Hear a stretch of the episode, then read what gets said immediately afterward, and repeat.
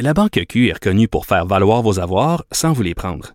Mais quand vous pensez à votre premier compte bancaire, tu sais, dans le temps à l'école, vous faisiez vos dépôts avec vos scènes dans la petite enveloppe. Hmm, C'était bien beau. Mais avec le temps, ce vieux compte-là vous a coûté des milliers de dollars en frais, puis vous ne faites pas une scène d'intérêt. Avec la Banque Q, vous obtenez des intérêts élevés et aucun frais sur vos services bancaires courants. Autrement dit, ça fait pas mal plus de scènes dans votre enveloppe, ça. Banque Q. Faites valoir vos avoirs. Visitez banqueq.ca pour en savoir plus. Chroniqueuse et blogueuse au Journal de Montréal. Sophie Durocher.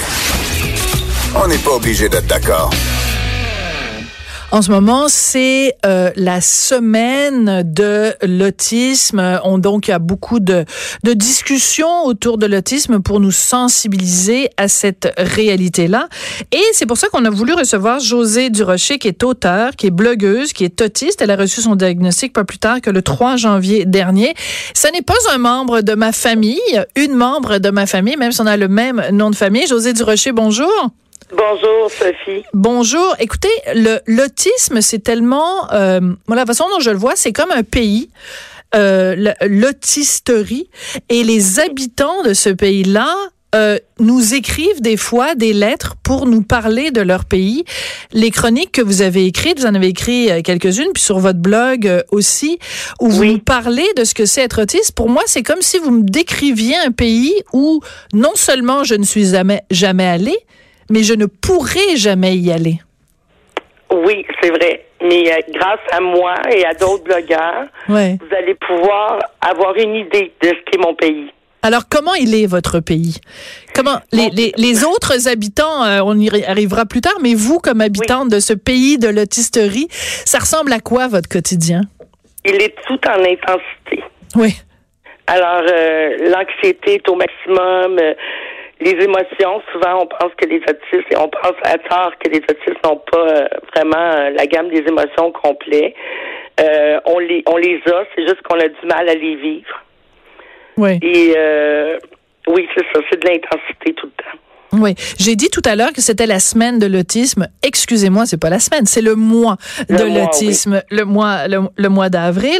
Euh, vu que ce mois-là, c'est pour nous sensibiliser entre guillemets, pour démystifier un certain nombre de, de, de choses, de réalités. Quel est le plus gros préjugé d'après vous que les gens ont concernant l'autisme? Pas un préjugé dans le sens nécessairement négatif, mais la, la méconnaissance, la plus grande méconnaissance que les gens ont de l'autisme? Ben, il y en a plusieurs, mais celle qui retient le plus mon attention, je crois, c'est que les gens pensent à tort qu'on peut pas entrer en relation avec quelqu'un qui est autiste. Oui, mais il y a différents, il y a différents degrés, il y a différents niveaux. Vous, vous êtes un autiste de haut niveau? Oui. Donc, ça veut dire que, premièrement, bon, déjà, vous êtes verbal. Vous êtes... Oui, je suis verbal et je suis une femme aussi. Alors, euh, ce qui me différencie de bien des hommes qui sont autistes, je dis pas tous les hommes, mais bien des hommes, c'est que j'ai appris par mimique à imiter les autres depuis mon, mon, mon tendre enfance, dans le fond, ma tendre enfance. Alors, j'ai des aptitudes sociales que d'autres autistes n'ont pas. Oui. Mais quand vous dites que vous avez des aptitudes sociales, c'est qu'en fait, très souvent, la perception qu'on a, c'est celle-là. C'est quelqu'un qui est comme euh, euh, isolé dans son monde, quelqu'un qui est euh, bon, je, je veux pas que ça, que ça, sonne mal ce que je vais dire, mais quelqu'un qui est plus asocial, quelqu'un qui possède pas en fait les codes de la vie en société. Ben, en fait, on, on, on, on ne comprend pas toujours ces codes-là, c'est vrai.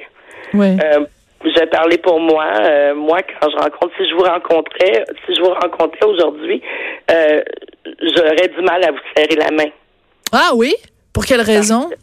Parce que le toucher euh, m'est difficile pour les gens que je ne connais pas. Les gens que je ah. connais, j'ai pas de problème. Mais quand je connais pas une personne, me faire toucher, comme dirait mon fils qui est aussi autiste Asperger, la sensation de toucher reste sur la peau longtemps.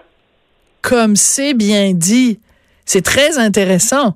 C'est-à-dire que, mettons, moi, je vous serre la main, je, bon, je vous serre la main, puis deux secondes après, c'est oublié, alors que vous, ça, ça vous, ça vous imprègne, ça vient vous chercher.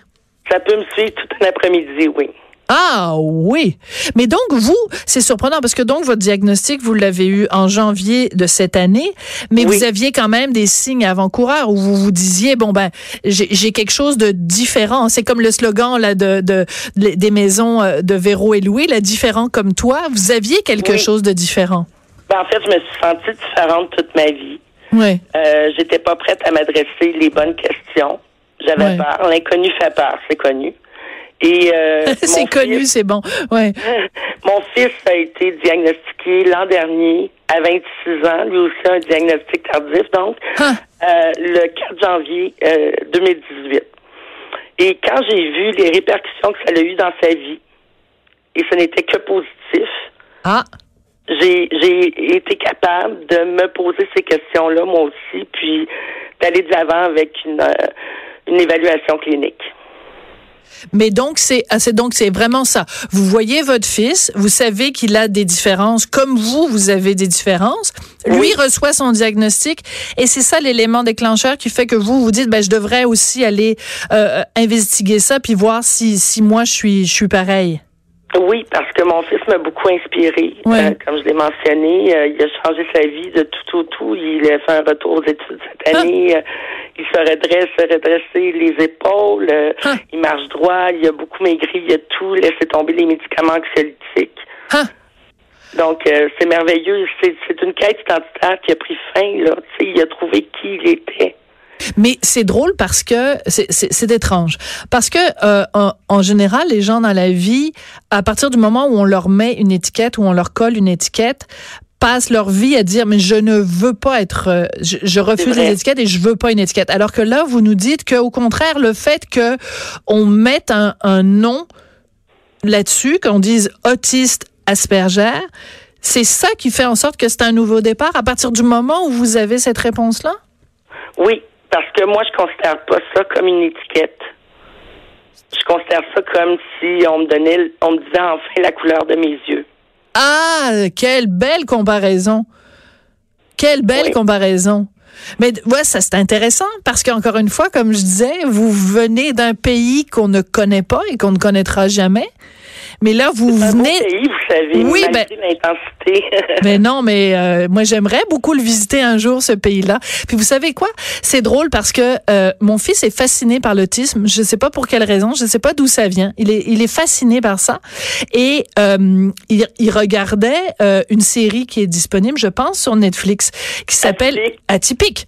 Et Oui. il arrêtait pas de nous parler de ça, puis il nous parlait de l'autisme et tout ça. Puis tu vas voir maman, Sam il est comme ci, puis Sam il est comme ça. Et à un moment donné, Richard et moi, on s'est installés, puis on a regardé la série, on l'a re-regardée depuis le début avec mon fils. Et c'est exactement l'impression que j'ai en regardant cette série-là, qui raconte le quotidien d'un adolescent euh, euh, autiste de haut niveau. Et j'avais l'impression qu'on me prenait par la main puis qu'on me faisait comprendre ce que c'était qu'être autiste. Vous l'aimez cette série-là, vous? oui, je l'ai beaucoup apprécié. Euh, J'ai retenu beaucoup euh, les intérêts euh, particuliers Oui. qu'il avait. Moi, je suis comme ça aussi. Moi, mon intérêt dans la vie, c'est d'écrire et de contribuer aux autres à ma manière.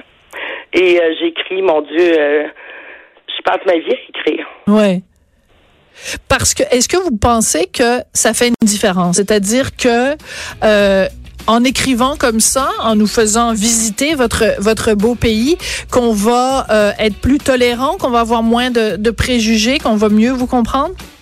Ben, en fait, euh, si les gens ne comprennent pas euh, plus qu'ils qu'ils ne le comprennent présentement, qu'ils nous comprennent présentement, au moins nous, les autistes, on va se reconnaître là-dedans. Puis je sais que par mes écrits, je fais beaucoup de bien aux gens autistes.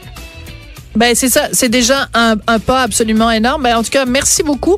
On va continuer à vous lire, euh, José Durocher, puis merci d'être venu nous, nous présenter votre pays aujourd'hui. Merci beaucoup, Sophie. Merci. Je voudrais remercier Joanie Henry à la mise en onde, Hugo Veilleux à la recherche. Il y a Vincent Dessureau, Mario Dumont qui sont avec vous jusqu'à 17h. Moi, je vous dis merci beaucoup d'avoir été là. Hey, pas trop rouillé la vieille quand même, hein? Deux jours d'absence, puis euh, bon, ça revient. Merci beaucoup. À demain, 14h.